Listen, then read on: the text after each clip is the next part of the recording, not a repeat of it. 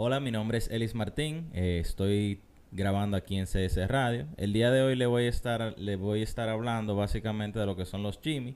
Eh, le voy a hacer un poco la historia de cómo surgió el tema. Yo estaba eh, hablando con unos amigos hace tiempo, mucho tiempo que yo no comía chimi. Entonces me surgió como esa curiosidad de salir a comer. Entonces fui a varios lugares para conocerlos y también para hacer y traerles a ustedes un reportaje más o menos de los que considero los top chimis eh, del país. Bueno, no del país, sino de la ciudad. Y recordando también que eh, la comida es algo subjetivo. Obviamente lo que yo voy a decir aquí el día de hoy no está escrito en piedra, sino que es una opinión muy particular mía.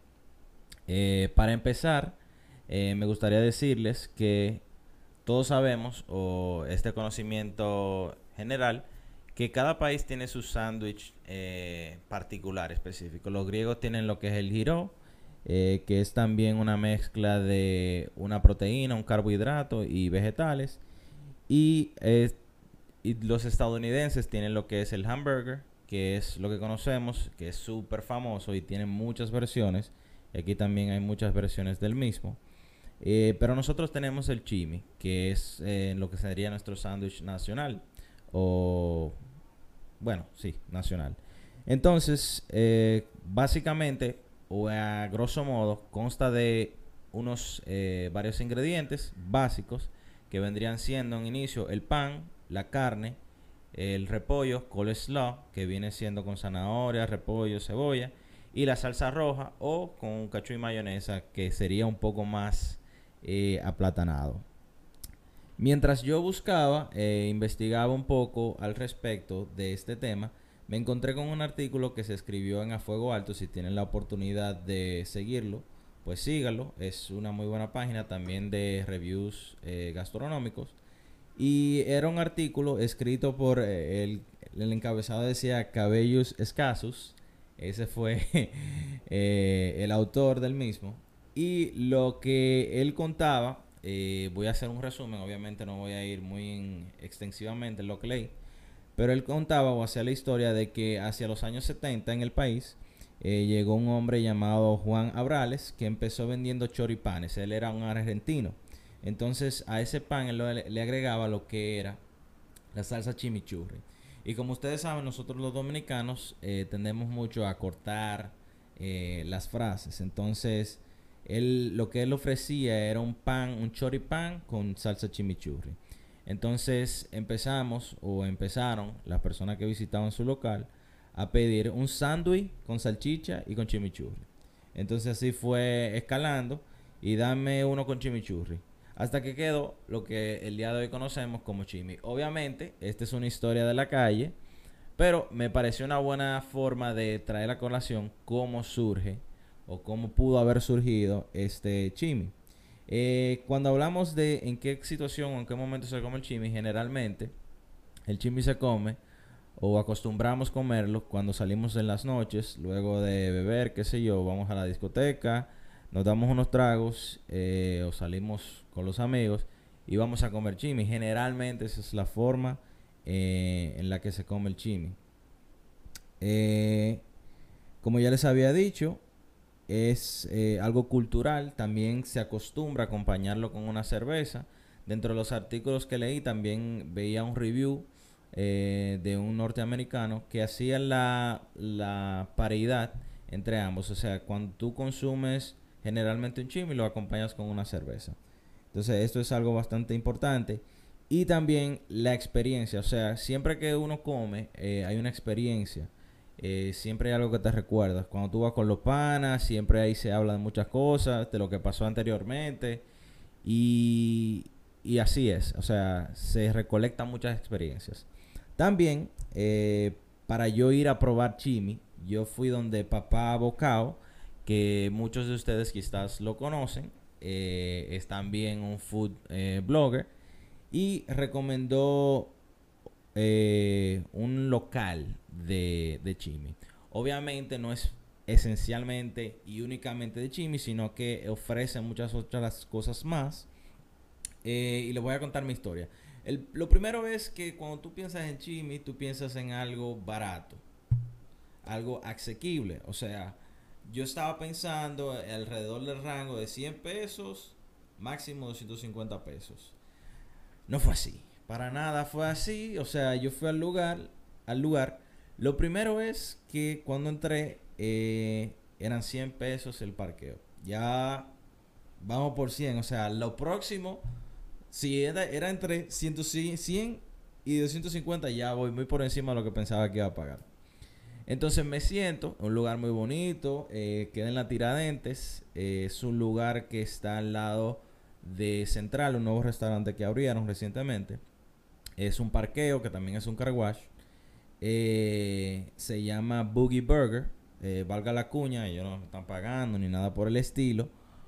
Pero es un muy buen lugar, o sea, un ambiente muy bonito, todo muy bonito. Eh, me siento, veo el menú, tiene muchas opciones. es un producto, me dice la dueña, porque tuvo la, la amabilidad de acercarse y hablar conmigo que es un producto casero. Ellos hacen muchas de las cosas que venden.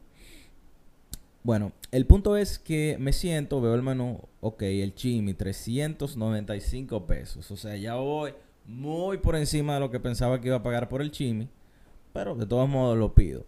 Eh, cuando llega te lo sirven en una tablita muy bonito, viene con papas, eh, no lo decía en el menú, al menos yo no lo vi en ninguna parte. te lo sirven con papas, viene muy bonita la presentación el pan. A veces eh, el pan cuando tú comes puede suceder que está muy tostado, o sea, que te rompe, o sea, que te rompe la encía, no sé.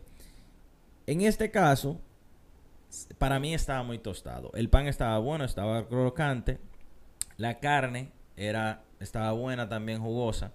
Me dice la, la dueña, yo le pregunté, ya que como les había dicho, tuvo la amabilidad de acercarse a mí que de qué estaba hecha la carne. Me dijo que era una receta casera, o sea, era homemade. Y también le pregunté cómo la cocinaba, porque eso también afecta mucho lo que va a ser el sabor y el resultado final del producto. Y lo, lo cocinan con gas a la parrilla. Tenía también el coleslaw, que era básicamente el repollo, la zanahoria y la cebolla. Muy bueno.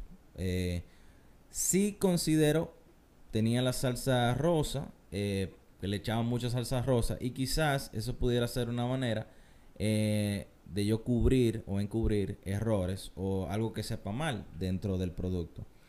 Por ahí. Entonces ya al final y para finalizar mi experiencia comiendo allá en Boogie Burger, eh, el sándwich es bueno. Si tuviera que volver a comer, eh, sí iría. obviamente el precio no es lo que tú esperas cuando vas a comer un chimi, pero es un buen producto. Eh, mi otra experiencia, porque también quería probar otro, fui a los Jardines del Norte eh, a probar otro chimi.